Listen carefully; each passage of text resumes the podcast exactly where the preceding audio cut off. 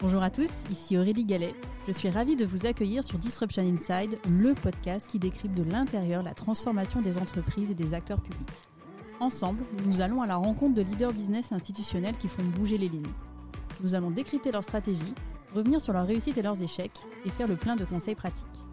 Mon objectif, vous aider à passer à l'action en vous inspirant des meilleurs.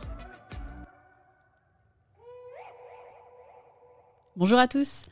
Cette semaine, je vous invite à découvrir le parcours incroyable de Catherine Charrier-Leflève, CEO de Wacom, leader européen de l'assurance embarquée.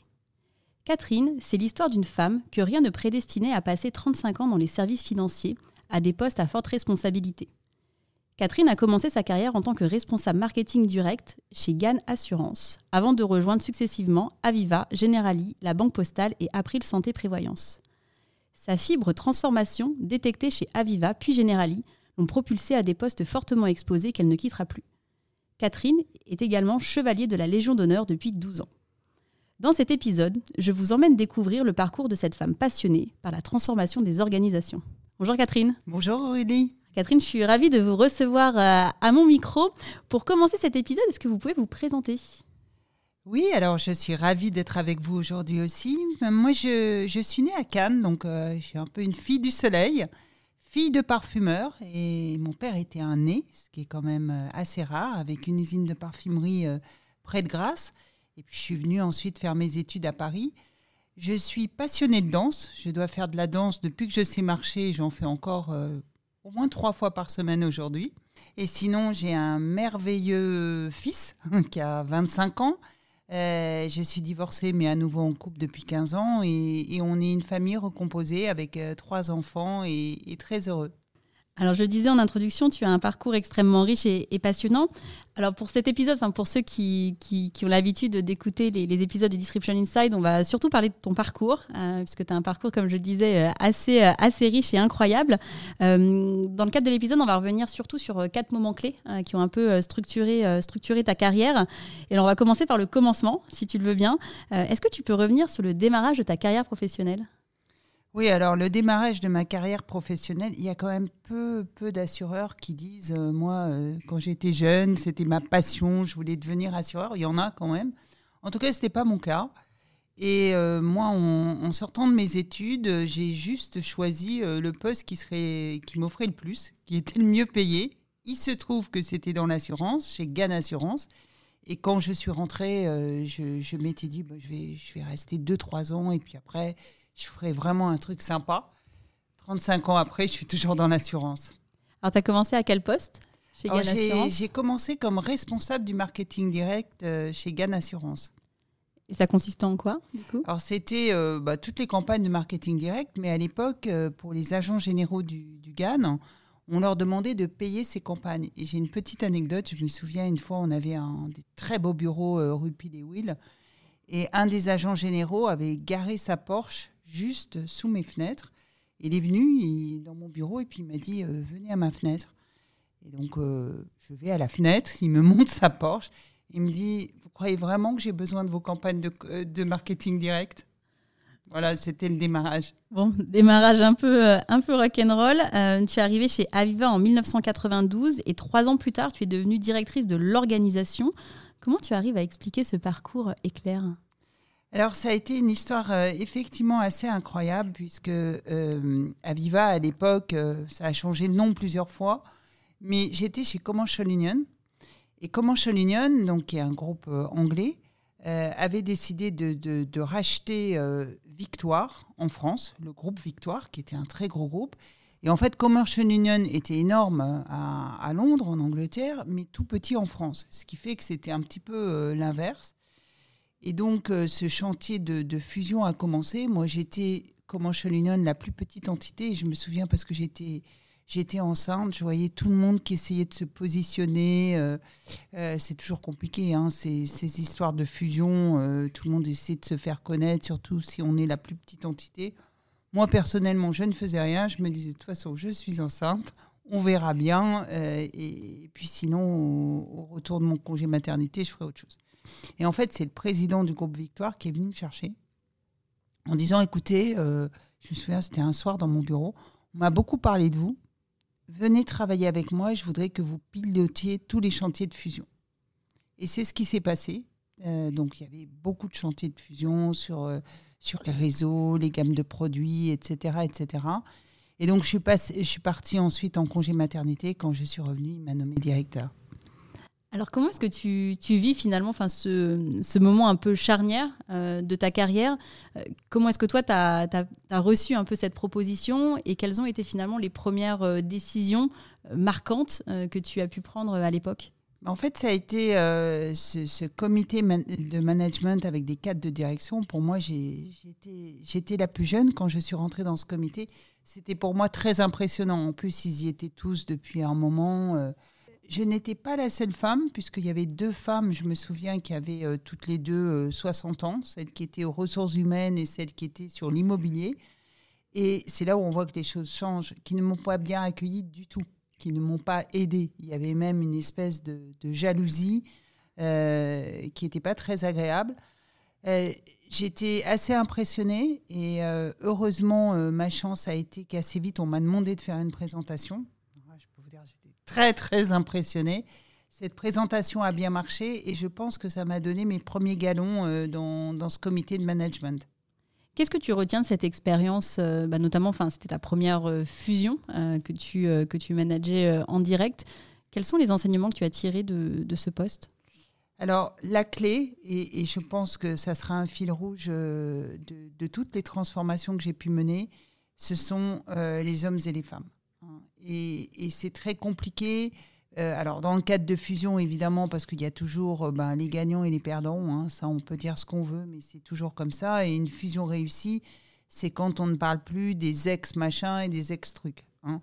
Ce qui prend énormément de temps, c'est essayer de trouver des, dénominateurs communs, c'est essayer d'être juste, c'est-à-dire que si on prend la gamme de produits de l'un, ben, on va essayer de prendre le système informatique de l'autre, etc., etc et euh, de piloter ça avec les partenaires sociaux, parce qu'il y a toujours des, enjeux humains, il y a toujours euh, des personnes qui euh, ben, finalement ne trouvent pas leur place dans la nouvelle organisation. Donc pour moi, la clé, c'est vraiment la dimension sociale et la façon dont on aborde, plus évidemment un volet extrêmement important de conduite du changement. Tu es resté combien de temps à ce poste? Je suis restée ben, jusqu'en 2002. donc de 95 à 2002. Et puis là, euh, je commençais En fait, j'avais envie de faire autre chose. Et donc, j'étais toujours sur le change management et l'organisation. Et je m'étais mise d'accord avec le CFO. Et euh, on, avait décidé d'échanger nos, nos, jobs, en fait. Ça nous intéressait. original. Donc, on est allé voir le président, puis on lui a dit, ben voilà, euh, on a bien réfléchi, on voudrait échanger nos, surtout qu'on travaillait énormément euh, ensemble sur tous les projets de M&A euh, extérieurs, etc. Et il nous a dit non. Il a dit non, non, non, euh, vous êtes très bien. Évidemment, on, lui était très utile au poste où on était, donc il nous a dit non, non, non, il n'en est pas question. Bon, à ce moment-là, ben, Generali, le nouveau président de Generali cherchait une équipe. Il voulait monter son équipe au niveau de la holding on a pris cette opportunité et en fait, on est partis tous les deux. D'accord. Chez Generali. Alors peut-être, euh, vous n'avez pas changé les, postes euh, Qu'est-ce quel est le poste que tu as occupé non, du coup chez Generali? Tu resté quand même sur tes fondamentaux J'ai quand même pris un poste de change management au départ. Mais d'ailleurs, l'histoire est assez, euh, est assez particulière parce que le, le, président qui nous avait embauchés, un an plus tard, était, était licencié. Et moi, en fait, quand, quand, quand chez Aviva, ils m'ont fait faire six mois de préavis. Alors, je ne sais pas si vous voyez ce que ça représente quand on a décidé de partir. Déjà trois, c'est déjà pas facile. Donc Et qu'on reste euh, pendant six mois. D'accord. Et du coup, le temps que j'arrive chez Generali, ben, le président qui m'avait recruté avait été viré. Voilà. Donc, euh, je suis arrivée dans un nouveau contexte avec un président euh, qui ne m'avait pas choisi, alors que j'étais dans son équipe au niveau de la holding. Et j'ai passé trois mois assez compliqués pendant lesquels je n'avais rien à faire. Et quand je vous dis rien à faire, je n'avais plus d'assistant, je n'avais plus rien. Alors, chez Aviva, j'étais vraiment la star, hein, la star montante avec des équipes, euh, tout le monde me connaissait, etc. Et je retombais chez Generali dans un univers où je n'avais strictement rien à faire. Et un beau jour, le président m'a quand même convoqué. On était au même étage. hein. J'avais le, le bureau à côté de lui. Il passait tous les matins devant sans me saluer. Il a fini par me convoquer, puis il m'a posé une question. Il m'a dit euh, Est-ce que vous savez ce que c'est qu'une data room? J'ai dit oui. Je ne savais pas vraiment, hein, soyons honnêtes.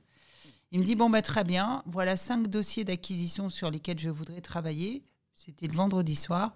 Vous revenez lundi, vous me dites, euh, vous faites les valos, et puis vous me dites, euh, à votre avis, sur lesquels il faut choisir. Week-end d'enfer. Week-end très studieux. Donc j'ai bossé et je suis arrivée le lundi matin en, ayant choisi deux sociétés. Il m'a dit bah, c'est celle-là. Effectivement, c'est celle euh, sur lesquelles j'ai envie de travailler. Donc allez-y, montez vos équipes, etc.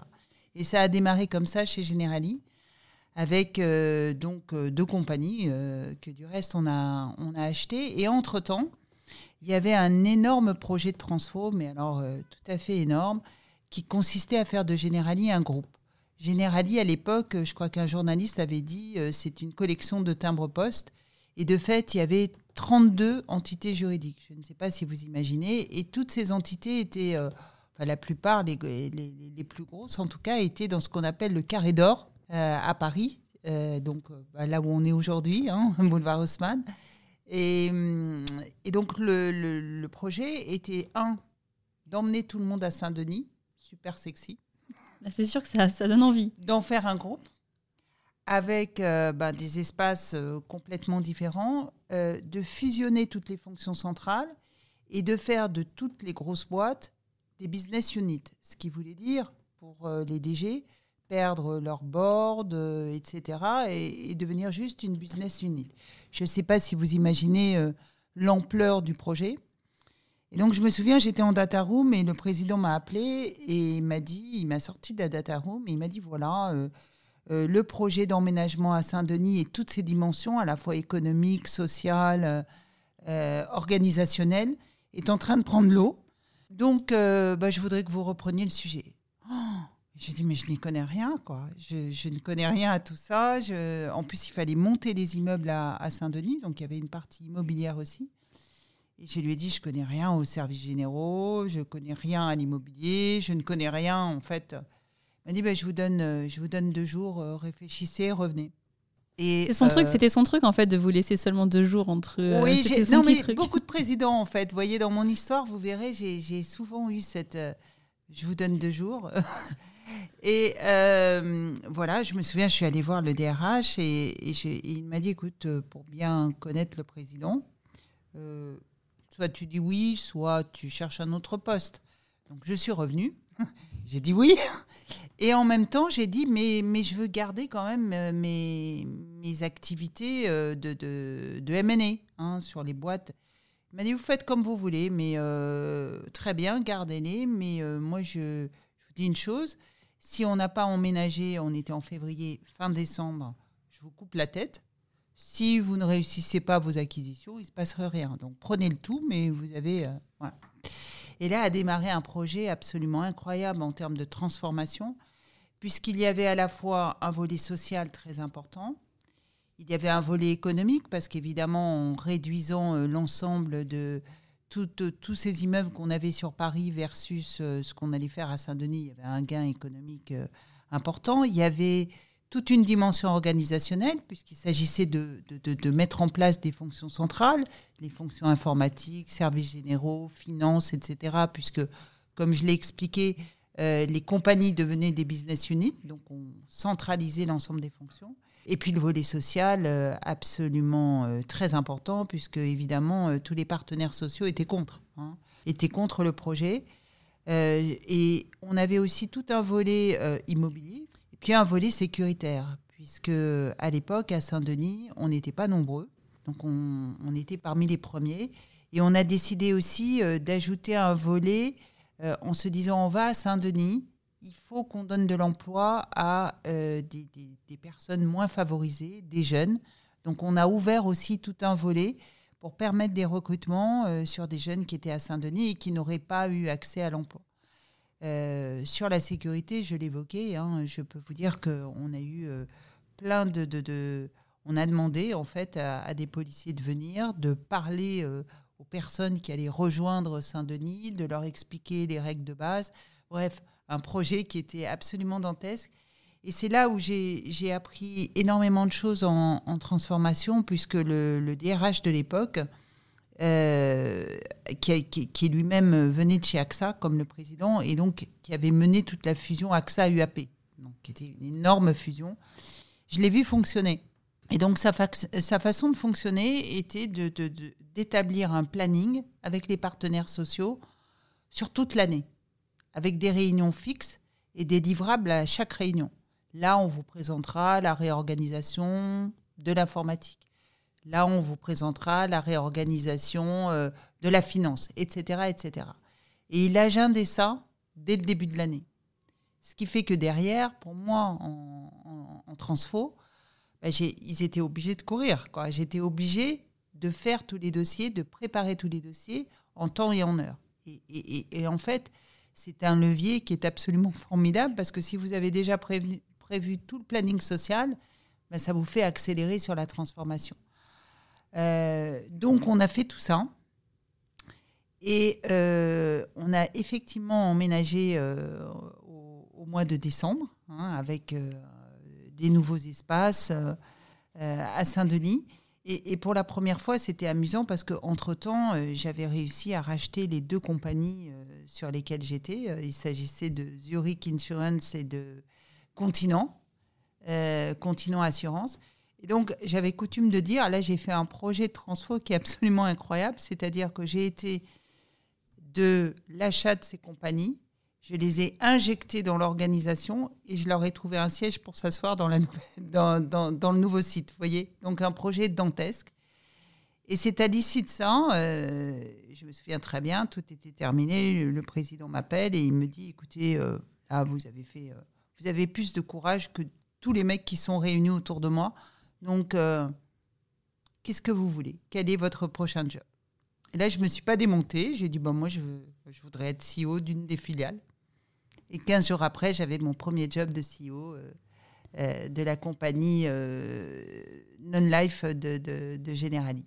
Alors, avant de revenir sur cette prise de poste en tant que, que CEO, ce qui m'intéresserait, c'est qu'on regarde un peu plus en détail euh, quels ont été un peu les facteurs clés de succès euh, pour réussir en fait ce, double poste, parce que c'était quand même, j'imagine, ça devait quand même être un sacré challenge, parce que d'un côté il y avait l'acquisition de deux sociétés, de l'autre il y avait ce projet de transformation euh, extrêmement important avec des impacts 360. Comment est-ce qu'on réussit finalement à, réussir à concilier les deux? J'imagine que vous avez dû beaucoup vous entourer, enfin tu as, tu as dû beaucoup aussi t'entourer pour réussir à mener de front ces deux, euh, ces deux chantiers? Oui, alors la première chose que j'ai faite euh, sur l'équipe Transfo, puisque l'équipe de MNE, je, je l'avais, c'est que j'ai pris euh, une personne par entité du groupe. Donc, je, les, je, les, ai faites remonter à la holding, mais sur chacune des grosses compagnies, donc qui allaient être fusionnées, centralisées, etc., j'ai pris une personne de chaque compagnie qui a accepté de me rejoindre ce qui fait que j'avais quand même un vecteur. Je travaillais avec des gens qui connaissaient les entités euh, et qui étaient capables euh, d'aller mettre les bonnes personnes sur les chantiers, euh, de, de, comprendre en fait la culture de la compagnie, parce qu'évidemment chaque compagnie avait des, des cultures différentes. Hein. Comme je vous le disais, c'était c'était pas un groupe avant Generali. Donc ça, ça a été le premier point. Deuxième point, euh, j'ai pris des consultants aussi, hein, puisqu'il me fallait de la force de frappe pour accompagner et piloter l'ensemble des chantiers. J'ai mis un, reporting qui était euh, extrêmement euh, détaillé, hein, chaque mois, avec des comités de pilotage, rien de, formidable, mais, c'était important. Et puis après, je pense que j'ai été très, très opérationnelle. Hein. Je ne suis pas restée à un niveau à un niveau euh, holding. J'étais vraiment moi-même dans les chantiers, j'étais vraiment à l'écoute. Euh, j'ai essayé de comprendre les freins, j'ai essayé d'être là avec eux. Et euh, je peux vous dire que même le dernier jour, quand on était à Saint-Denis, j'ai fait, j'ai regardé absolument l'ensemble des bureaux. Je remettais les chaises en place si elles n'étaient pas joliment mises, parce que je pense que c'était important la première impression quand, quand ils arrivaient. Et puis on a fait plein de choses autour, c'est-à-dire que euh, j'ai eu l'idée d'organiser des navettes pour que les personnes puissent se rendre dans les bureaux, puissent voir que ça allait être sympa, qu'il allait avoir des restaurants sympas, etc., etc. Voilà, donc c'est le, premier point important, c'est d'avoir pris quelqu'un dans des, des, personnes dans l'équipe de chacune des entités. J'ai pris évidemment des consultants et puis on a passé beaucoup de temps. Beaucoup de temps à être dans les équipes, à, l'écoute, à comprendre et à donner un rythme. Euh, parfois, je suis revenue sur le rythme pour être sûre de bien embarquer tout le monde. Alors, tu le disais juste après, euh, donc tu as eu ton premier poste de, de CEO. Euh, quels ont été tes en plus, donc c'était un poste de CEO dans une filiale qui était un peu nouvellement, nouvellement créée. Quelles sont les premières décisions que tu as prises à ce poste? Non, c'était c'était pas une filiale nouvellement créée. C'était. C'est pas une nouvelle business unit? Non. non. Là, c'était une vraie compagnie. D'accord. Hein, celle-là, elle n'avait pas été fusionnée. C'est la seule qui n'avait pas été fusionnée. c'est pour ça que je l'avais demandé. Donc, elle n'avait pas été fusionnée et c'est une compagnie qui était très ancienne, mais par contre qui perdait de l'argent. Donc, euh, le cahier des charges, c'était OK, euh, vous devenez CEO de cette compagnie, mais si dans trois ans, elle n'est pas rentable, ben, on va la vendre. Donc, c'était quand même quelque chose de. Un vrai, un vrai challenge. Donc, euh, mes premières décisions. Alors là encore, je n'ai pas touché à l'organisation, à l'équipe, au comité de direction. C'était une équipe significativement plus âgée que moi, euh, qui avait toujours été dans cette compagnie, qui connaissait très bien le business, ce qui n'était pas du tout mon cas, hein, parce que moi j'étais un assureur vie et, pas un assureur dommage, donc euh, ça a compliqué tout ça. Et j'ai amené quelqu'un qui était à la transfo, à la holding, je l'ai amené avec moi. Et euh, bah, première chose, j'ai fait un, audit, un diagnostic pour comprendre un petit peu cette compagnie. Et j'ai assez vite pris des décisions assez structurantes. La première, ça a été d'arrêter des partenariats. Et ça, je peux vous dire que c'était des partenariats historiques. D'ailleurs, des partenaires que je retrouve aujourd'hui chez Wacom, c'est assez drôle. Mais j'ai arrêté hein, tout ce qui n'était pas rentable. Alors j'avais à peu près tout le comité de direction contre moi en disant mais non, on ne peut pas faire ça, on ne peut pas arrêter de travailler avec des gens historiques, etc. Là j'ai été assez clinique en disant ils perdent de l'argent, on arrête.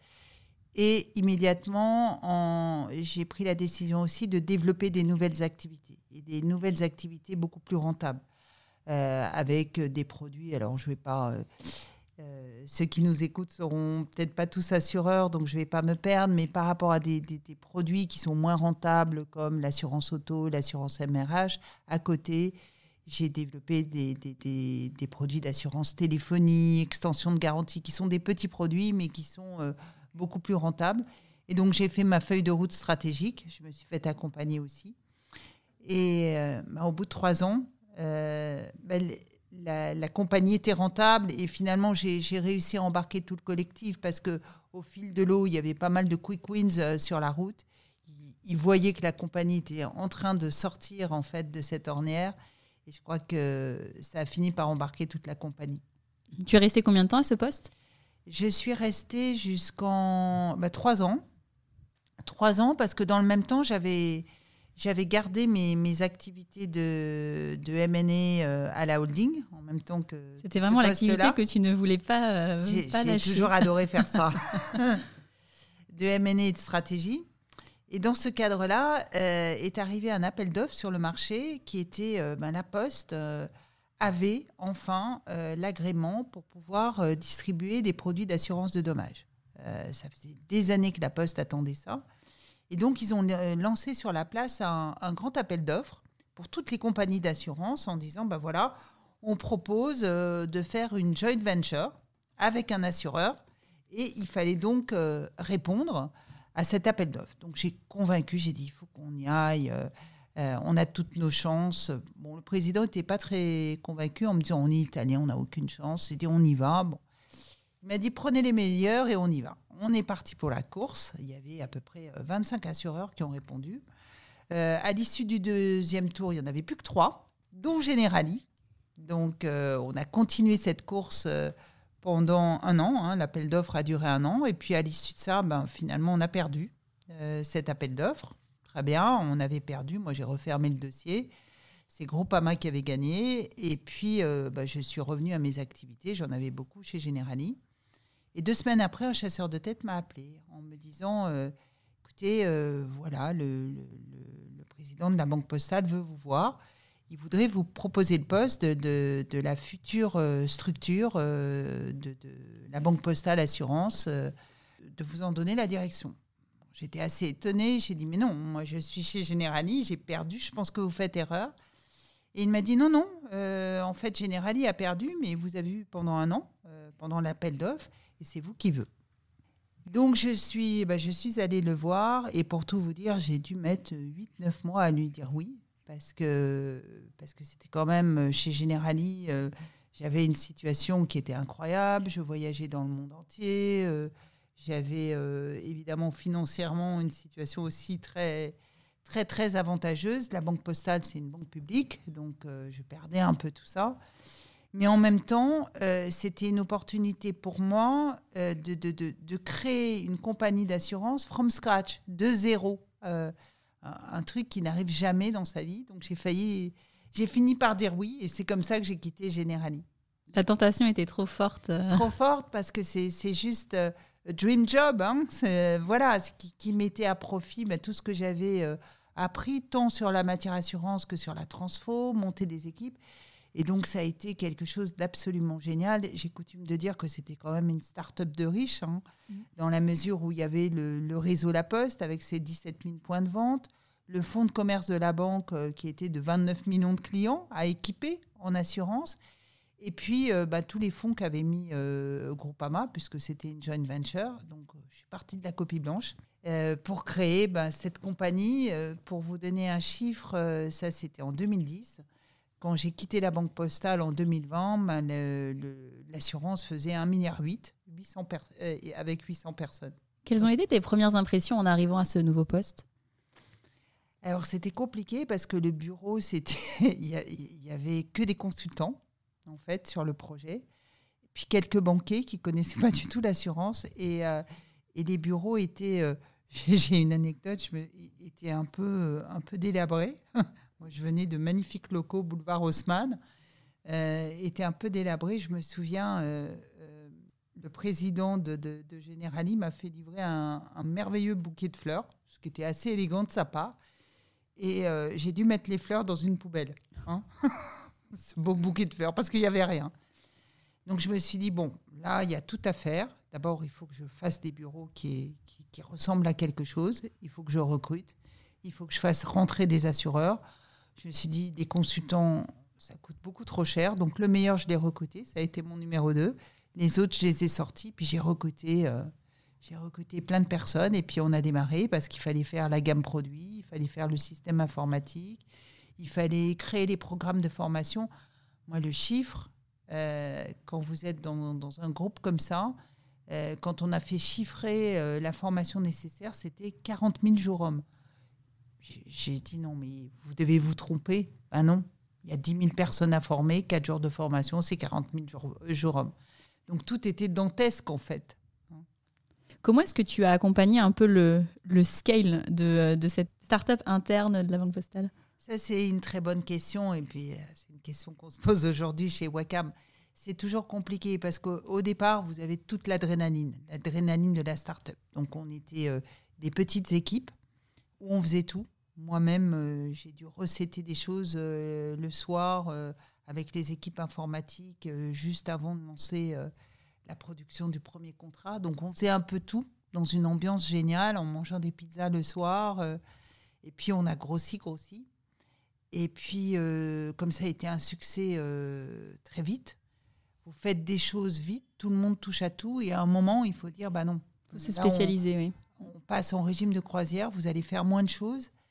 Et quand vous faites ça, évidemment, vous en perdez quelques-uns au passage, qui n'étaient pas venus pour ça, qui ne sont pas venus pour euh, une, une, compagnie qui se structure, qui se régule, etc. Mais c'est un passage avec beaucoup de, de, conduite du changement je pense que ce qui est important, c'est conserver l'esprit, la culture, le fun, et, euh, le faire assez progressivement en faisant rentrer surtout des nouvelles personnes qui sont euh, adéquates à la culture. Quand je t'écoute, j'ai l'impression que tu as une personnalité où tu fais un peu le grand écart, en plus tu es danseuse, entre euh, des fonctions stratégiques et des choses très opérationnelles. Toi, c'est un peu ton marqueur de dire que finalement, c'est important d'être capable d'adresser l'entièreté de la ligne? Alors, je suis, c'est un très bon point, Aurélie. Je suis absolument convaincue de ça. Et, je fais attention aussi dans, dans sur ben, les gens dont je m'entoure, hein, mon premier niveau, comité de direction, comité exécutif, qu'ils aient cette double vue. Une vue à la fois opérationnelle, voire court terme, et puis qu'ils aient les bonnes lunettes stratégiques sans perdre le cap. Je trouve que c'est absolument clé. Si on est juste stratégique, euh, on perd tout le monde. Hein. Et euh, si on est coopérationnel, on n'est pas dirigeant. Donc euh, c'est un mix des deux. Et, et, je suis ravie que tu l'aies noté en fait dans mes propos parce que pour moi c'est clé faut, faut pas avoir peur de faire euh, de faire le voilà de faire l'aller-retour finalement entre euh, entre ces fonctions et c'est pas parce qu'on est CEO que finalement on ne s'occupe pas d'aller faire du recettage euh. après ce qu'il faut avoir c'est c'est les bonnes lunettes en permanence et si j'ai un conseil à donner et, et, je le dis souvent quand, quand, j'ai des jeunes que, je recrute la très bonne expérience c'est passer en holding il y a le conseil qui est une bonne expérience mais passer en holding parce que moi, comme très jeune, j'ai été euh, au niveau holding avec des présidents.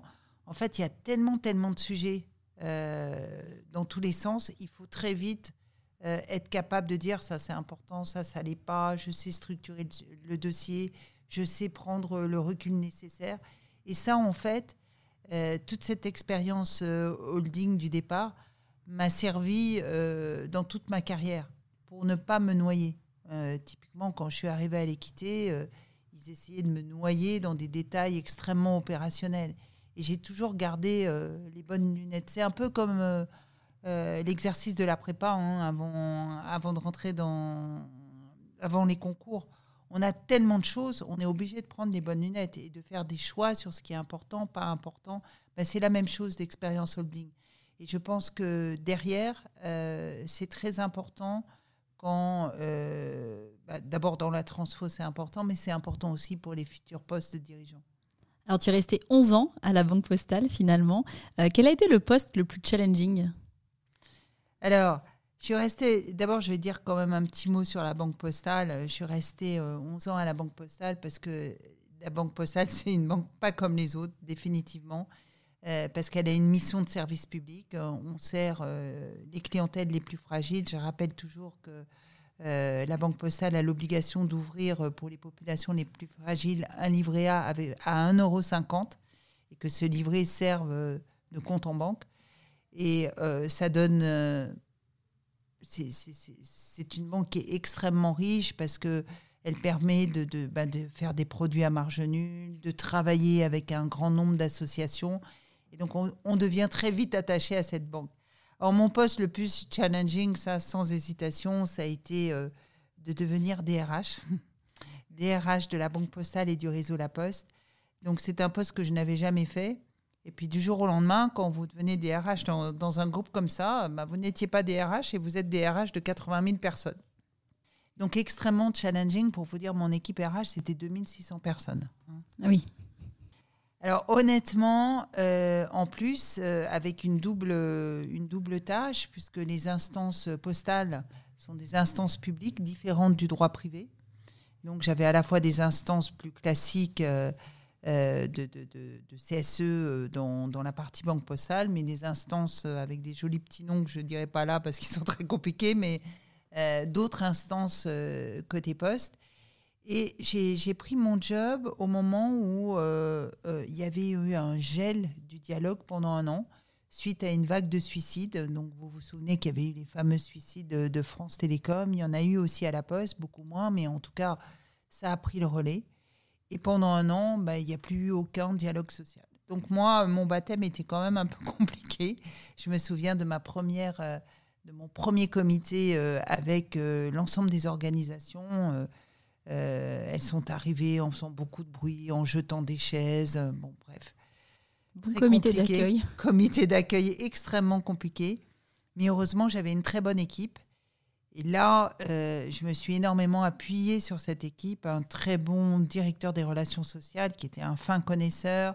alors, ce que j'ai fait dans cette équipe, qui était déjà top, là encore, j'ai amené quelqu'un avec un profil transfo je peux vous dire qu'au départ, quand je l'ai emmené dans cette équipe RH, euh, ils m'ont dit non, non, on ne comprend pas ce type de profil, il n'est pas du tout RH, qu'est-ce qu'il vient faire là euh, dans le comité de direction. La transfo, c'est pas le truc.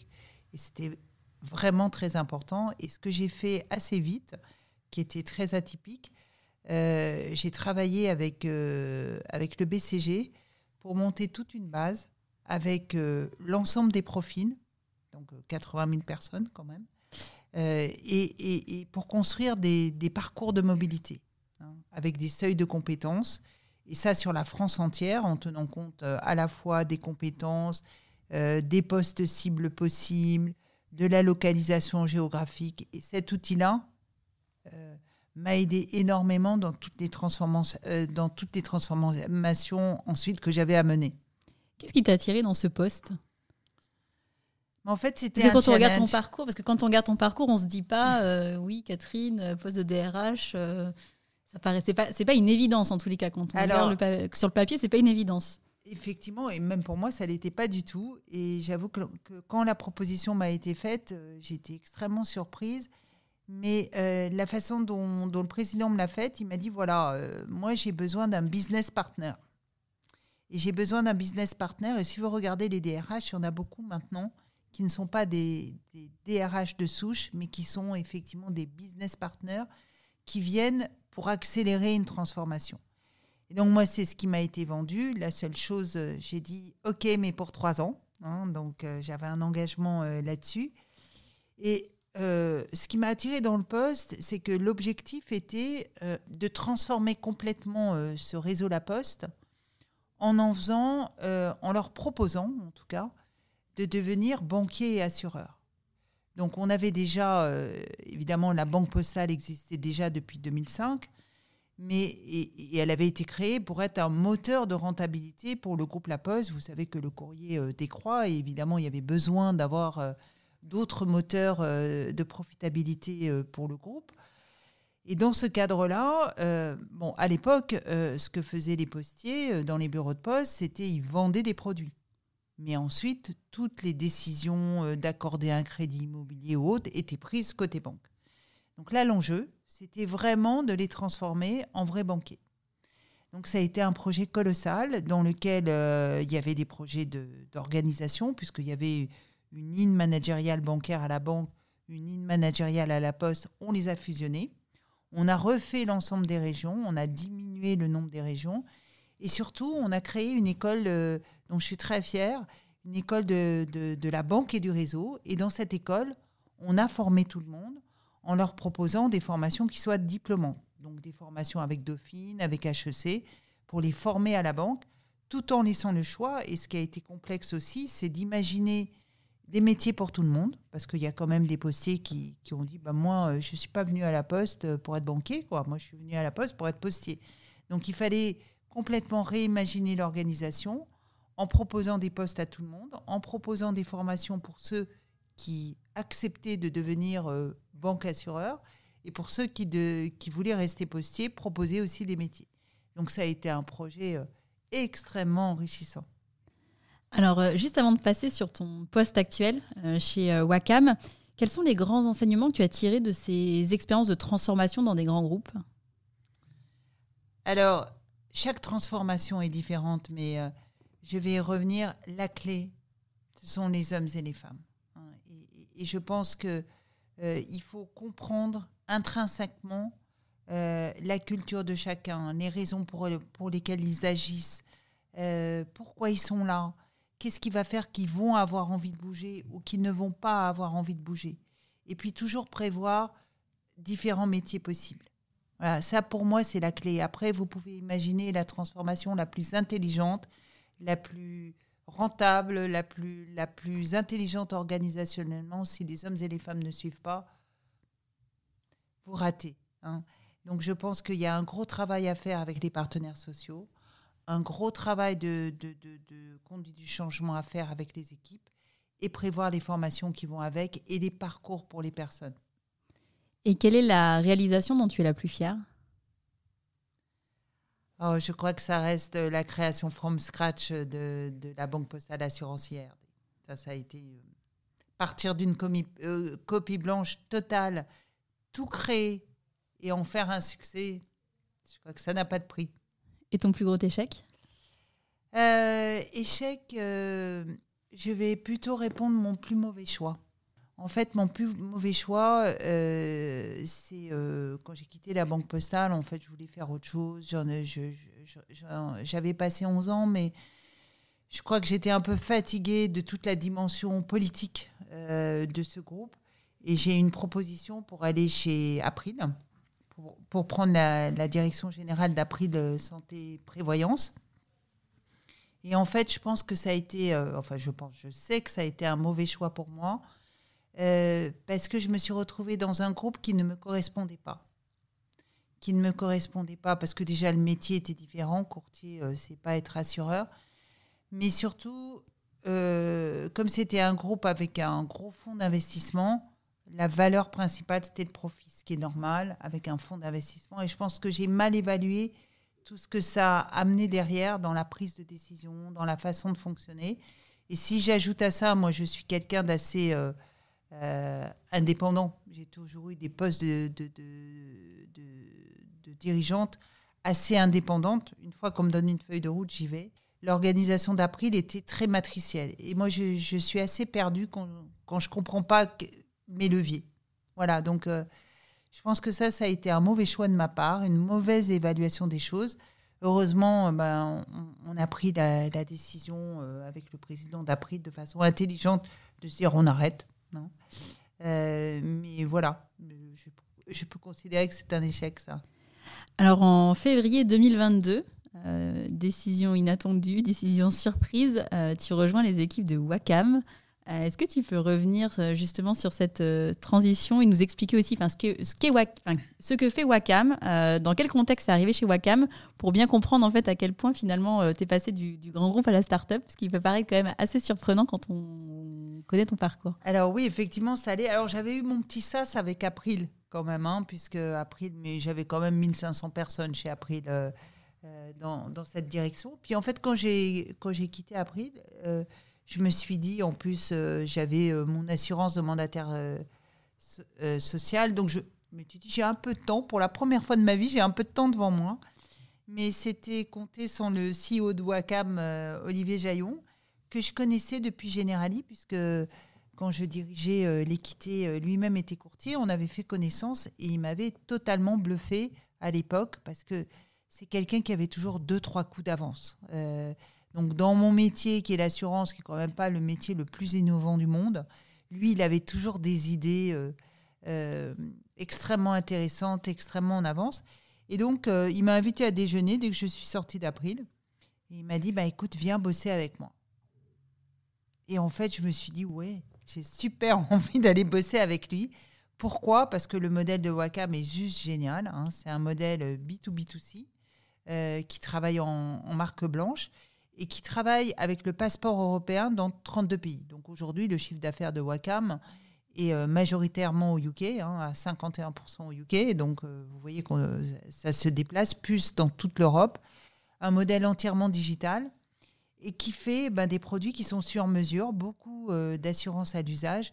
Moi, ce que j'adore chez Wacom en plus, c'est que la boîte a été est partie de quels sont les pain points, tout ce qui ne va pas dans l'assurance et à adresser ces pain points pour construire le modèle tel qu'il est aujourd'hui.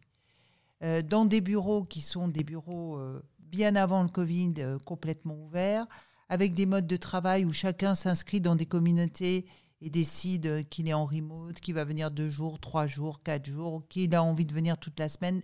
Chacun choisit et chacun peut travailler de, de là où il veut.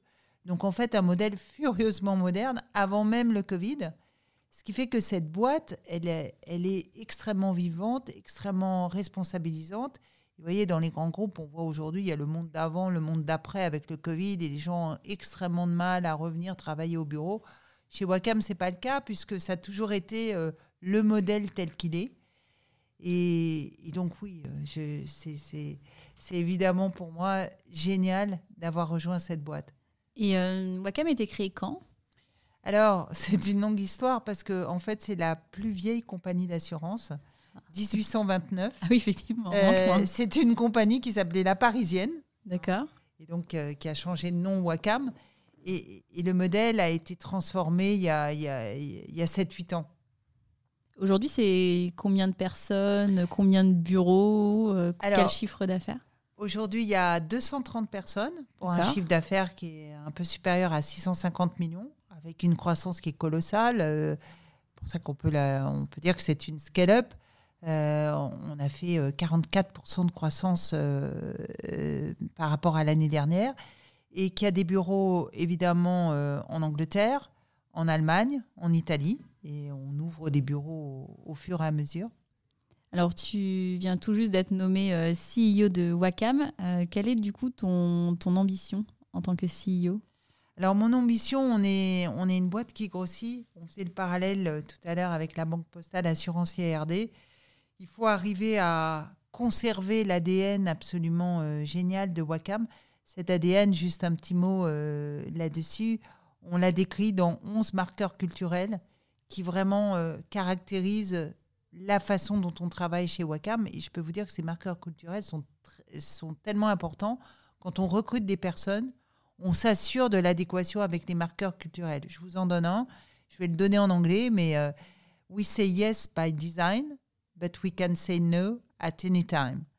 Et ça, pour un assureur, we say yes by design. Un, assureur, c'est risque adverse. Hein. Mm. c'est vraiment euh, une autre façon d'aborder l'assurance, de se dire, bah, nous, on ne veut pas rater euh, les pépites de demain. Donc, on accompagne tout le monde. Après, si ça ne fonctionne pas, il faut savoir dire non assez vite. Mais c'est une ouverture d'esprit.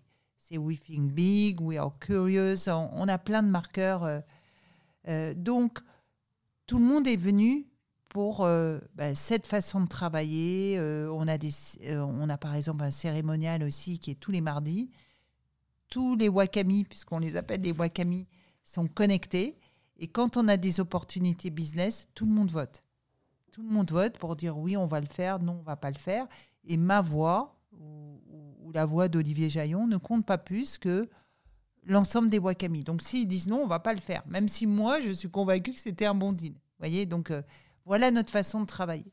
Donc aujourd'hui, mon enjeu, c'est on grossit, on grossit beaucoup. On va faire encore une croissance colossale euh, en 2023.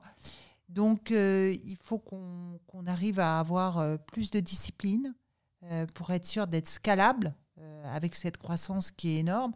Donc c'est pour ça que je faisais un petit peu le parallèle avec la Banque Postale Assurance IARD. On arrive à un régime de croisière où il faut être avoir des fondamentaux qui soient solides, tout en gardant cet ADN absolument génial qui est celui de Wacam. Quels sont vos clients aujourd'hui?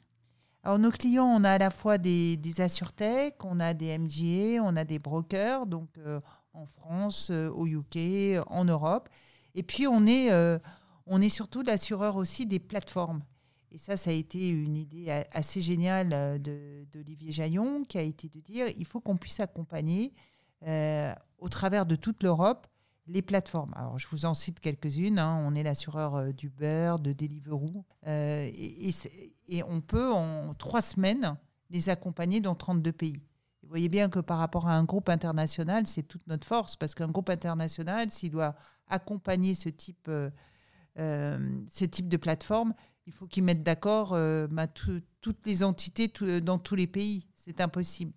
Nous, on a un centre en France et on accompagne très vite sur, le, sur 32 pays. Alors tu disais que vous aviez beaucoup aussi innové euh, sur les produits. Est-ce que tu peux prendre quelques exemples de produits euh, particulièrement euh, innovants de la gamme de services de Wacom?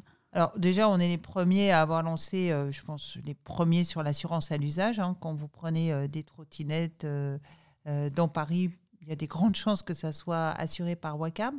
Et puis après, on, on co-construit le produit en fait avec nos partenaires. Et euh, on peut, euh, on est très ouvert. Alors, on a aussi nos produits euh, de, l'entreprise à mission. Je vais en citer un dont on est extrêmement fier. Je n'ai pas précisé, ça aussi, c'est un élément très important pour Wacam. On a pris la décision d'être une entreprise à mission. Une entreprise à mission qui est permise par la loi Pacte et quelque chose de très contraignant. Hein. Ce n'est pas du fake, comme on dit, c'est pas juste d'avoir une raison d'être. On a des engagements qui sont extrêmement prenants. On a un comité de mission avec euh, des parties prenantes. On est audité euh, sur la tenue de nos engagements. Et dans ce cadre-là, on a pris la décision, on a un engagement fort qui est faire de, de, l'assurance inclusive, c'est-à-dire des, des, produits à marge nulle. Et un produit, euh, je vais le citer, euh, on travaille avec Marion la, Main Tendue, qui est une association. Et on a fait un produit pour, euh, contre le harcèlement. Et dans ce produit pour les enfants, dans ce produit dont on parle dans toutes les écoles, hein, et je peux vous dire que les Wakami eux-mêmes donnent de leur temps pour aller parler dans les écoles et, et, et parler du, de ce risque de harcèlement, ce produit d'assurance qui est à marge nulle pour nous permet euh, bah, d'effacer euh, toute trace sur les réseaux sociaux, de donner un psychologue, des cours à domicile et d'accompagner l'enfant qui a, subi du harcèlement. Alors merci pour euh, bah, la, présentation de ce produit qui est aussi un produit très engagé au-delà de, ton activité à Wacam, on l'a vu, hein, tu as un parcours qui est euh, incroyable. Euh, comment est-ce que tu mets ton expérience aujourd'hui euh, au service des nouvelles générations et en particulier des jeunes femmes? Oui, ça c'est une très bonne question parce que pour moi c'est un engagement qui est important. Je vous le disais, quand j'étais, j'ai passé ma vie toute seule dans tous les comex, hein, puis ça ne me choquait pas. Euh, en fait, je m'en rendais pas tellement compte. Et c'est quand tous les débats sont arrivés sur les quotas, euh, c'était un déclic pour moi. Je me suis dit, mais oui, je suis pour les quotas parce qu'en fait, il n'y a rien qui change. Je suis tout le temps toute seule. Et j'ai une responsabilité maintenant en tant que femme dirigeante d'aider, euh, d'aider à mentorer des jeunes femmes. Donc, je me suis engagée. je suis chez Parité Assurance, ça c'est dans mon domaine, et dans une autre association qui s'appelle l'Impact, qui, elle, aide les jeunes femmes start à lever des fonds. Il faut que vous ayez en tête aujourd'hui que en, 2022, là, 84% des levées de fonds ont été faites par des équipes qui sont 100% masculines. Je ne vous parle même pas d'une équipe homme-femme, 100% hein. masculine. Comment c'est possible aujourd'hui en 2023 Donc, euh, dans cette association, on aide à la fois euh, les jeunes femmes à préparer leur levée de fonds, et puis aussi, euh, on pousse pour euh, que les jeunes femmes choisissent des filières tech. Parce qu'on voit bien aujourd'hui que ce sont les métiers d'avenir. Il y a très peu de femmes dans la tech. Et alors concrètement, euh, en tant que CEO de Wacam, quelles sont les actions que tu as mises en place à destination des, jeunes femmes de Wacam? Alors déjà, au recrutement, hein, j'impose systématiquement qu'il y ait un CV d'une femme. C'est pas une mesure géniale, Enfin, ça aide hein, euh, d'obliger à présenter euh, et, ça demande un peu plus de recherche. Et sur la tech, notamment, euh, bah, je suis assez fière de pouvoir dire que chez Wacom, on a un tiers de notre équipe tech, ce sont des femmes. Et croyez-moi, c'est c'est beaucoup, beaucoup d'efforts pour, pour arriver à ça. Alors merci beaucoup Catherine. Pour la suite de l'épisode, je te propose de piocher des cartes dans la boîte à questions. Alors, c'est deux cartes dans chaque paquet, s'il te plaît, Catherine. Je te laisse me les remettre. Voilà le premier paquet. J'en repioche deux dans l'autre paquet. Allez, c'est parti. Alors, on va commencer par les questions business et on va terminer par les questions plus personnelles. En tant que leader, comment est-ce que tu arrives à gérer l'incertitude et les moments de turbulence? En fait, moi, je suis quelqu'un de, très calme et, c'est dû à ma vie personnelle. Euh, quand j'avais 15 ans, maman est décédée brutalement.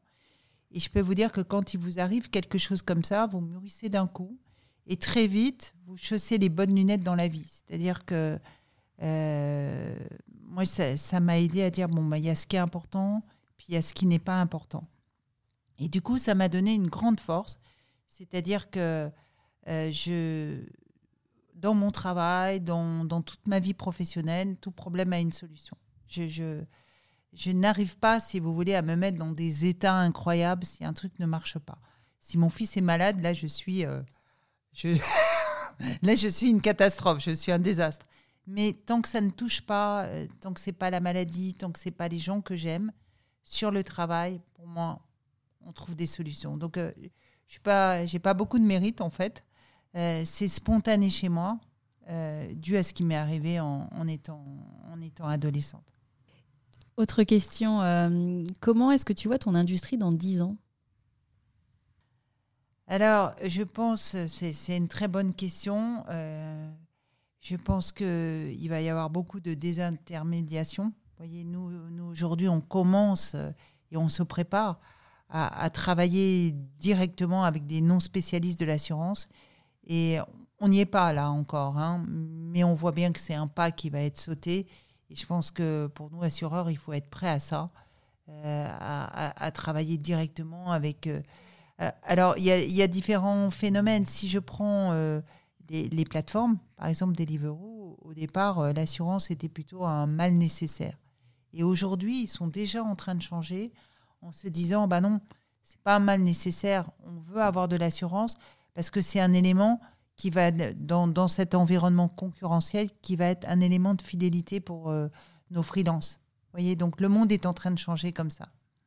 Alors, je propose de passer aux questions plus personnelles. Comment continues-tu à progresser? Je progresse tous les jours. Parce qu'en fait, euh, je, je, progresse parce que je, d'abord, je change beaucoup dans, de, de, de challenge. Vous l'avez vu dans mon parcours. Moi, je ne suis pas une gestionnaire, je ne sais pas faire ça. Donc, euh, j'ai toujours besoin de me remettre des challenges. Là, j'ai un nouveau challenge, CEO de Wacam. Mais en permanence, euh, je trouve des nouveaux challenges qui me donnent de l'énergie et qui me permettent de progresser. Allez, dernière question. Euh, comment arrives-tu à concilier ta vie personnelle et ta vie professionnelle? Alors, extrêmement bien. Parce que. Alors, donne-nous des conseils, Catherine. Ben, moi, je suis quelqu'un de très organisé et je mets mes limites. Euh, je vous ai dit, je fais de la danse trois fois par semaine. Quoi qu'il arrive, je vais à la danse trois fois par semaine. Mais tu as réussi à faire ça pendant toute ta carrière? Oui. De même que euh, ben, quand mon fils était petit, euh, je faisais les sorties d'école, j'étais parent d'élèves.